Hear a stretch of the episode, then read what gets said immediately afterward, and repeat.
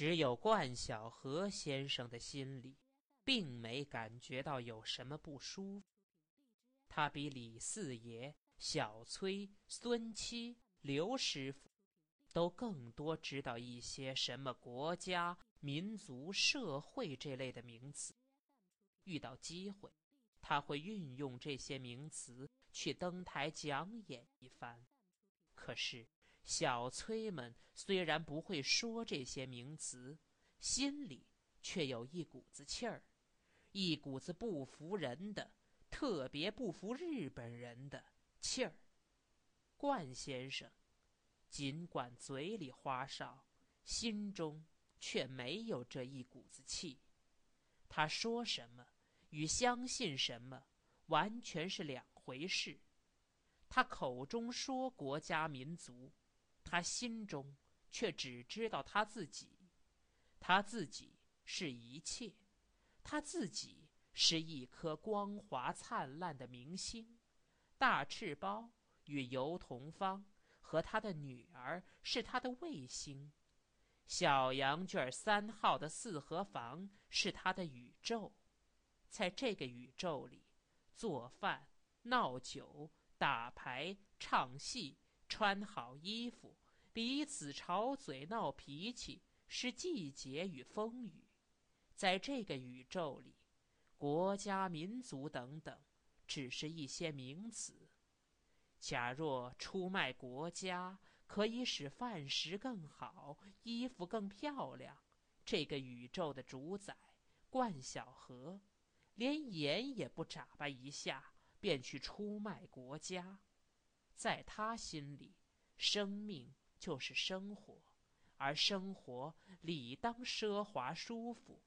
为达到他的理想生活水准，他没有什么不可以做的事，什么都是假的，连国家民族都是假的，只有他的酒饭、女人、衣冠与金钱是真的。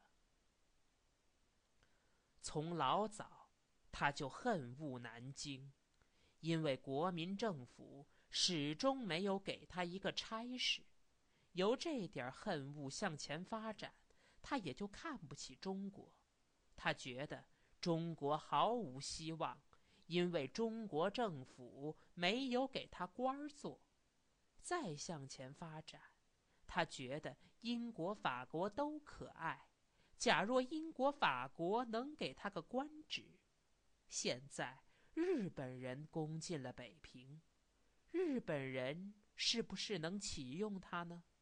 想了半天，他的脸上浮起点笑意，像春风吹化了的冰似的，渐渐的由冰硬而露出点水汪汪的意思来。他想，日本人一时绝难派遣成千成万的官吏来，而必然要用些不抗日的人们去办事，那么他便最有资格去做事。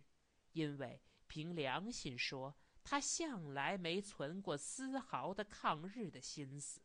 同时，他所结交的朋友中有不少是与日本人有相当的关系的。他们若是帮助日本人去办事，难道还能剩下他吗？想到这里，他对着镜子看了看自己，觉得印堂却是发亮。眼睛也有光。他好像记得西河沿儿福来殿的大相是神仙演说过，他就在这二年里有一部好运。对着镜子，他喊了一声：“同芳。”他看到自己喊人的口型是颇有些气派，也听到自己的声音是清亮而带着水音儿。他的必能走好运的信心，当时增高了好几倍。干嘛呀？同方娇声细气的在院里问。因为自己心里高兴，他觉得他的声音特别的甜美好听，而且仿佛看到了他的永远抹得鲜红而范围扩大的嘴唇。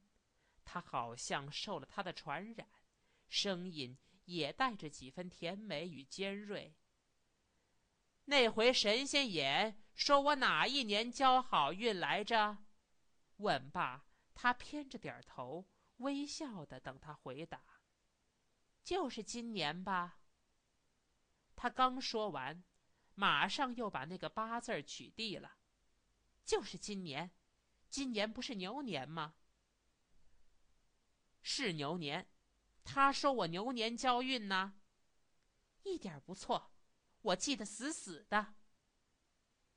他没再说什么，而觉得心中有一股热气直往上冲腾，他不便说出来，而心里决定好。日本人是可爱的，因为给他带来好运。在全城的人都惶惑不安的时节，冠晓荷开始去活动。在他第一次出门的时候，他的心中颇有些不安。街上重要的路口，像四牌楼、新街口和护国寺街口。都有武装的日本人站岗，枪上都上着明晃晃的刺刀。人们过这些街口，都必须向岗位深深的鞠躬。他很喜欢鞠躬，而且很会鞠日本式的躬。不过，他身上并没有什么特别的证章或标志。万一日本兵因为不认识他而给他一些麻烦呢？人家日本人有的是子弹，随便闹着玩也可以打死几个人呀。还有，他应当怎样出去呢？是步行呢，还是把小崔叫过来做他的暂时的包车夫的？假若步行到阔人的家里去，岂不被人耻笑？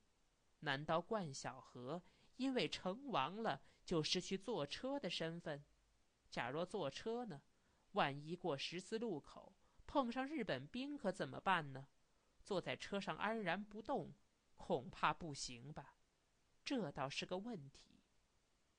想了好久，他决定坐小崔的车出去，把小崔叫来。冠先生先和他讲条件。小崔，这两天怎么样？小崔。一个脑袋像七棱八瓣的倭瓜的年轻小伙子，没有什么好气儿的回答：“怎么样，还不是饿着？”不错，冠先生确是小崔的主顾，可是小崔并不十分看得起冠先生。得了，冠先生降格相从的一笑：“今天不至于饿着了。”拉我出去吧。出去，城外头还开着炮呢。小崔并不十分怕大炮，他倒是心中因怀疑冠先生要干什么去而有些反感。他不准知道冠先生出去做什么，但是他却能猜到，在这个炮火连天的时候要出去。必定是和日本人有什么勾结，他恨在这时候与日本人有来往的人，他宁可杀一杀腰带，多饿一两顿，也不愿拉着这样的人去满街飞跑。生活艰苦的人，像小崔，常常遇到人类和其他一切动物最大的忧患——饥饿。可是。因为常常的碰上他，他们反倒多了一些反抗的精神，积极的也好，消极的也好，他们总不肯轻易屈服。冠先生可是不明白这些道理，带着骄傲与轻蔑的神气，他说：“我不叫你白拉，给你钱，而且。”他轻快的一仰下巴壳儿，多给你钱。平日我给你八毛钱一天，今天我出一块，一块。他停顿了一下，又找补上个一块。这两个字是裹着口水，像一块糖果似的，在口中咂着味儿说出来的。他以为这两个字一定会叫任何穷人去顶着枪弹往前飞跑的。车厂子都关着呢，我哪儿拎车去？再说，小翠没往下说，而在倭瓜脸上摆出些不屑的神气来。算了算了，冠先生挂了气，不拉就说不拉，甭绕弯子。你们这种人就欠饿死。大赤包这两天既没人来打牌，又不能出去游逛。一脑门子都是官司，他已经和尤同芳和两个女儿都闹过了气，现在想抓到机会另辟战场，仰着脸，挑着眉，脚步沉稳而怒气包身。他像做压路的气碾子似的走进来，并没有看小崔，因为不屑于，他手指着冠先生。你跟他废什么话呢？叫他滚蛋不就结了？小崔的倭瓜脸上发了红，他想急忙走出去，可是他管不住了自己。平日他就讨厌大赤包，今天在日本鬼子进城的时节，他就觉得他特别讨厌。说话可别带脏字儿，我告诉你，好男不跟女斗。我要是还口，你可受不了。怎么着？大赤包的眼带着杀气，对准了小崔的脸，像两个机关枪枪口似的。他脸上的黑雀斑，一个个都透出点血色，紫红红的，像打了花脸。怎么着？他稳。而不怀善意的往前迈了两步。你说怎么着？小崔一点也不怕他，不过心中可有点不大好受，因为他知道，假若大赤包真动手，他就免不了吃哑巴亏。她是个女的，她不能还手。叫小崔猜对了，大赤包冷不防的。给了他个气魄很大的嘴巴，他发了火，怎么打人嘛？可是还不肯还手。北平是亡了，北平的礼教还存在小崔的身上。要打，怎不去打日本人呢？好了好了，冠先生觉得小崔挨了打，事情就该结束了。他过来把大赤包拉开，小崔。你还不走？走！新鲜！凭什么打人呢？你们这一家子都是日本人吗？小崔立住不动。二太太同芳跑了进来，两只永远含媚的眼睛一扫，他已经明白了个大概。他决定偏向着小崔：一来他是唱古书出身，同情穷苦的人们；二来为反抗大赤包。他不能不袒护小崔，得了，小崔，好男不跟女斗，甭跟他生气。小崔听到这两句好话，气平了一点不是呀，二太太，你听我说，全甭说了，我都明白。等过两天外面消停了，你还得拉我出去玩呢。走吧，家去歇歇吧。同方知道，从此以后。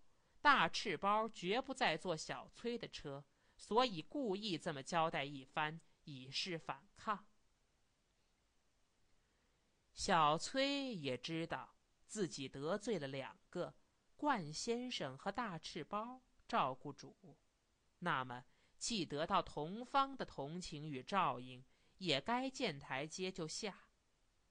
好了，二太太，我都看在你的面上了。说完。手摸着热辣辣的脸，往外走。约摸着小崔已走到门口，冠先生才高声的声明：“这小子给脸不要脸，你看着从此再不坐他的车。说罢，他在屋中很快的来回走了两趟，倒好像是自己刚刚打完人似的那样发着余威。算了吧，你，大赤包发着真正的余威，连个拉车的你都治不了，你没长着手吗？你家里的小妖精帮着拉车的说话，你也不敢哼一声。你看你还像个男子汉大丈夫，多砸你的小婆子跟拉车的跑了，你大概也不敢出一声儿。你个活王八！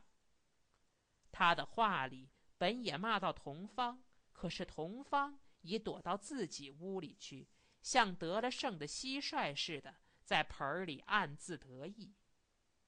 冠晓荷微笑的享受着这绝对没有乐音的叫骂，决定不还口。他怕因为吵闹说丧气话而冲坏了自己的好运。他又走到镜子前，细细端详自己的印堂与眉眼，印堂的确发亮，他得到不少的安慰。冠太太休息了一会儿。老声老气的问：“你雇车干嘛？难道这时候还跟什么臭女人拿约会吗？”